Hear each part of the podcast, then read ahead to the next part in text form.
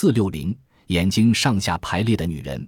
一九六六年三月二十一日，一对情侣于达和斯格在坦桑尼亚的河姆根游玩，突然下起倾盆大雨，路滑使于达在岸边受了伤。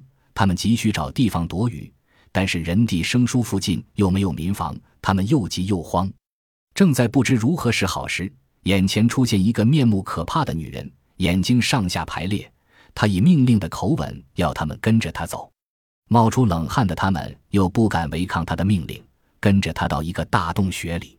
一进洞里，发现又有两个同样长相的怪女人。他们要于达静静养病，安慰受惊的斯哥说：“请别害怕，我们是不会伤害你们的。我们姐妹和去世的双亲都是这样的相貌，除此之外，我们和平常人没有区别。”后来，于达病愈后离开这个洞，并对着姐妹撒深表无比的谢意。